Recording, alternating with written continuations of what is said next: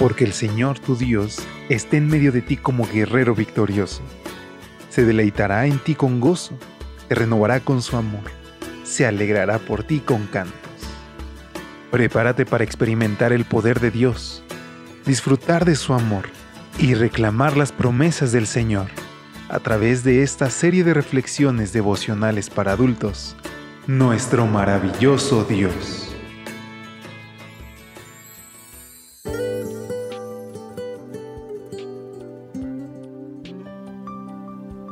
Muy buenos días, ¿cómo se encuentran hoy? Qué gusto poder saludarles. Gracias por acompañarnos en una edición más de este tu espacio de lecturas devocionales para adultos, nuestro maravilloso Dios. Es para mí un gusto poder extenderte a nombre de todo el equipo de Evangelike una calurosa y fraternal bienvenida en este miércoles 21 de septiembre. Por la gracia de Dios hemos avanzado y estamos a mitad de semana, y hoy nuestro Padre tiene una lección muy importante que va a impregnar en nuestra mente. Así que es momento de que abramos nuestro corazón y que le pidamos al Espíritu Santo que hoy nos lleve a tomar una decisión. La reflexión está titulada El pecado más ofensivo. Proverbios 21.4 contiene nuestra lectura base que nos dice, los ojos altivos, el corazón orgulloso y el pensamiento de los malvados, todo es pecado. Adivina, adivinador. ¿Cuál es ese defecto de carácter que cuanto más lo tenemos, más nos disgusta verlo en los demás y que cuando se presente en nosotros mismos, somos los últimos en darnos cuenta. La respuesta es el orgullo. ¿Qué hay de malo en el orgullo? En opinión de C.S. Lewis, el orgullo es tan malo que en su presencia, la ira, la avaricia y la embriaguez aparecen como picaduras de mosquito.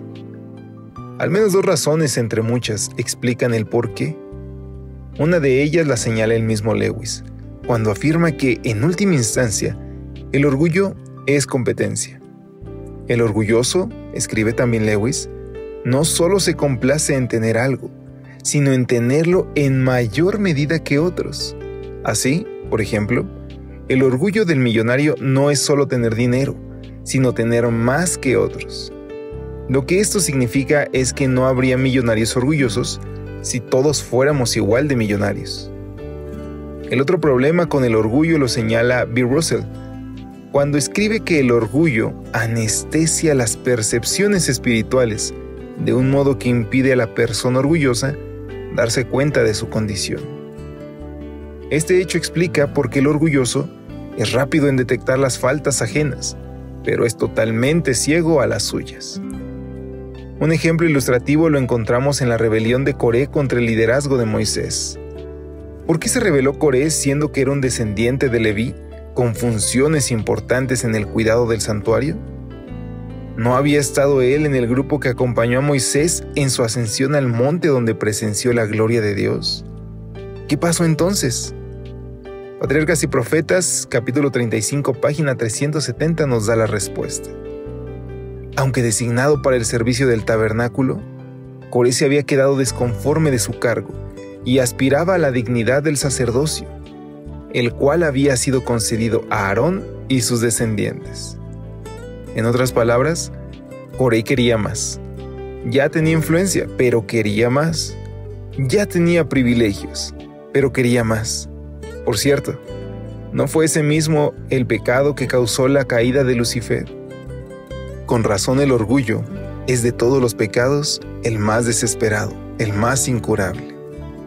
En el extremo opuesto del orgullo se encuentra la humildad, ilustrada en su máxima expresión en aquel que siendo por naturaleza Dios, no consideró al ser igual a Dios como algo a que aferrarse, sino que se rebajó voluntariamente, tomando la naturaleza de siervo, para finalmente morir por ti y por mí en una cruz.